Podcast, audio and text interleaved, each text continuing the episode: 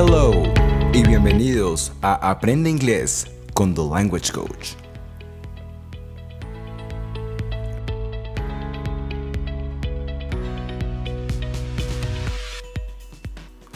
Un espacio para aquellos que quieren mejorar su inglés, mejorar su gramática, su pronunciación, vocabulario, expresiones idiomáticas, phrasal verbs, you name it.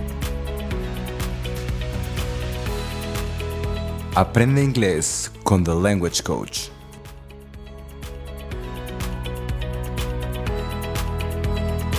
En el capítulo de hoy, charlas con Erin, nivel 2.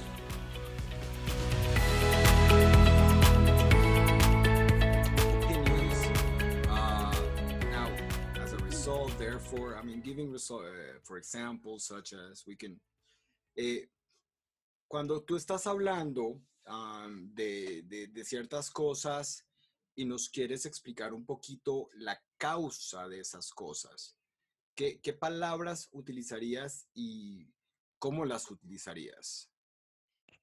Mm, yeah, so say you were late, you would say, I'm so sorry, I'm late because uh, my dog got loose. Um, or I'm uh, there was traffic, or since there was traffic, I'm late. Um, or due to the traffic, I'm late to work. All right. Or as there was traffic, I am late.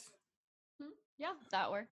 Okay, but you wouldn't say, tú no dirías, uh, llegué tarde al trabajo, I arrived late to work since my dog got loose.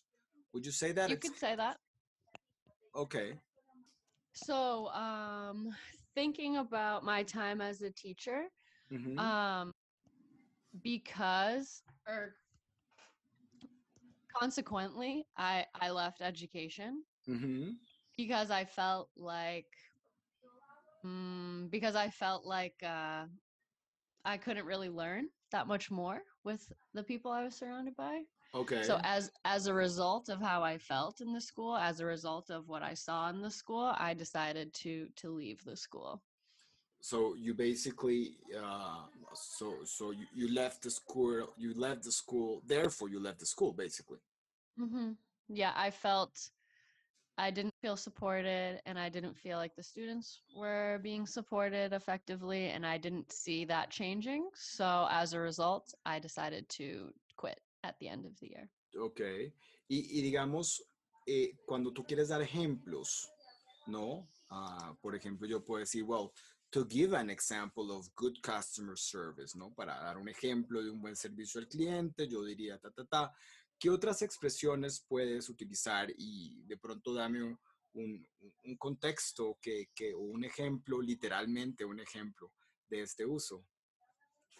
Yeah, so um, I said that the energy was kind of heavy at the school, right? Like the school didn't have a good energy. So, for example, mm-hmm. um, when two students would have an altercation or something, uh, the way that the administration would deal with that or help those students was by not helping them at all, really, and kind of like adding fire or adding fuel to the fire.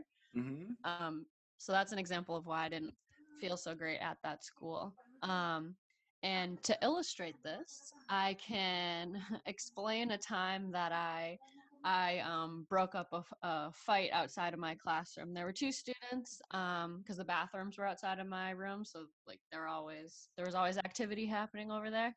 Mm-hmm. Myself and another teacher were able to prevent the fight from happening. Like a fight was about to start, and we prevented it. And um, the assistant principals came running down the hallway, I think maybe like five minutes later, after I already had one of the students involved and another teacher had the other student somewhere else. And all the assistant principals are like, oh, like, what's happening? We're here, we're here. We're like, it's already over and we already dealt with it and everything's already cool. So you don't have to worry about it. And I think that's a good illustration of the lack of leadership and passion at that school. At that school. Do you think, tú crees que eso es algo que que pasaba en otros colegios o era algo de tu colegio? I think it happens unfortunately in a lot of high schools and middle schools around the country. Around the country. Yeah.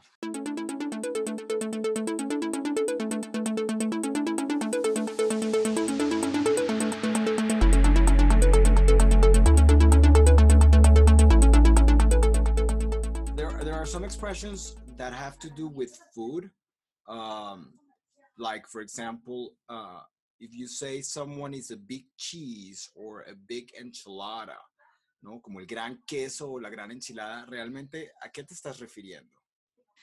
um yeah it just means that they're like uh they have a big personality um and that like they're cool like people think they're cool and that they have uh, a big presence like you know when that person is in the room you know sometimes they're like they're they're the ones in power. Mm. you know that, oh he's the big cheese you know or she's the big cheese she's like the boss.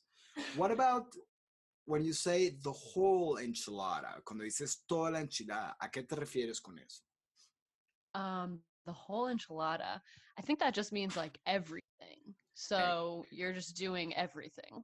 Yeah or li- taking everything or it's kind of like when you get the works yes yeah, when you get the works, es uh, cu- los, en, en, en inglés, the works quiere decir ah, cuando de pronto pides una hamburguesa y te dice, la pediste con queso, y le- entonces I ordered it with the works, es decir, queso, lechuga, tomate, eh, cebolla, tocino, lo que sea, pero yeah, with the works. yeah Um, it's like the biggest treatment you can get kind of Yeah, absolutely. Um, now, cuando tú dices, por ejemplo, bite off more than one can chew, morder más de lo que uno puede mascar, ah, ¿realmente qué quiere decir esa expresión idiomática? Yeah, when you bite off more than you can chew, it means that you um, have agreed to do more things than you have time for, or that you can give the proper effort to. So it means that you've uh, you've stretched yourself too thin. Okay.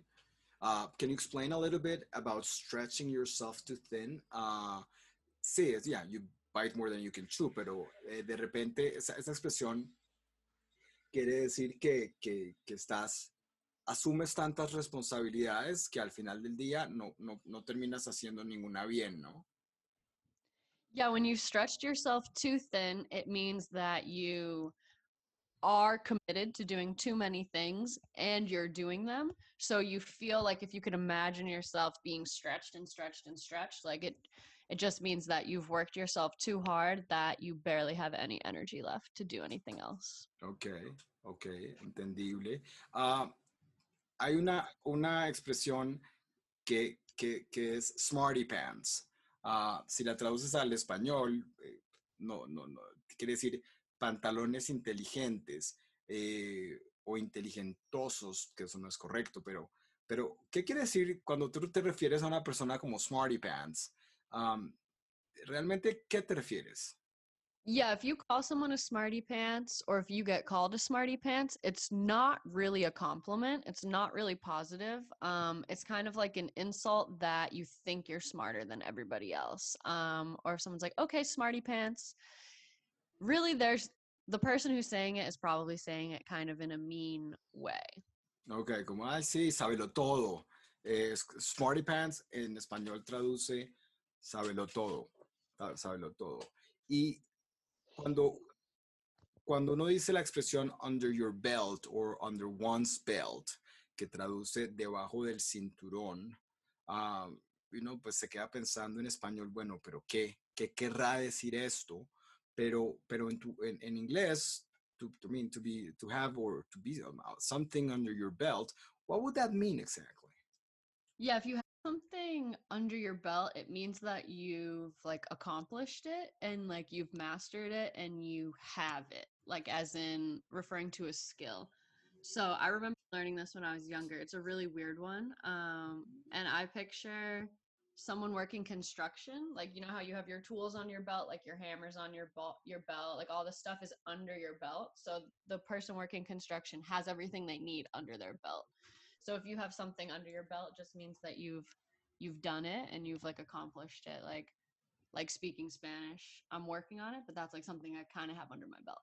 nice nice well to be honest with you para serte honesto esa imagen que tú acabas de contarnos en donde el, el, el obrero o el trabajador de construcción tiene ese cinturón lleno de, de, de herramientas eh, sí esa claramente era es la imagen que nosotros eh, que nos sirvió para, para a mí es la imagen que yo tengo cuando hablo de, wow, you have something under your belt, es, tienes una habilidad y ya, la tienes dominada o básicamente es una habilidad que ya está adquirida. It's under your belt.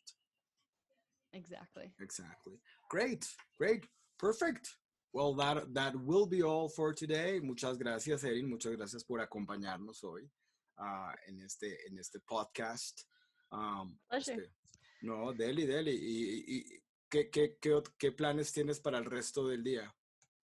I'm going to call one of my aunties, uh, my auntie Carol, because I Mhm. haven't um, spoken with her in a little bit, and I'm going to go on a hike, of course.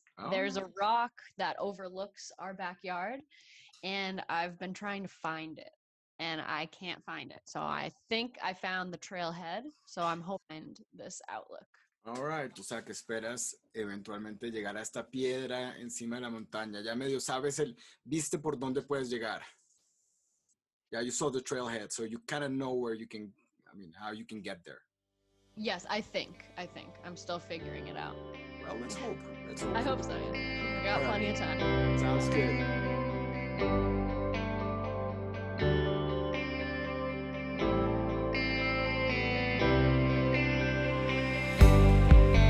Muchas gracias por acompañarnos en Aprende Inglés con The Language Coach. Los esperamos en nuestro próximo episodio en donde continuaremos teniendo charlas con Erin sobre vocabulario, gramática, expresiones y uso del inglés en el día a día. Aprende Inglés con The Language Coach.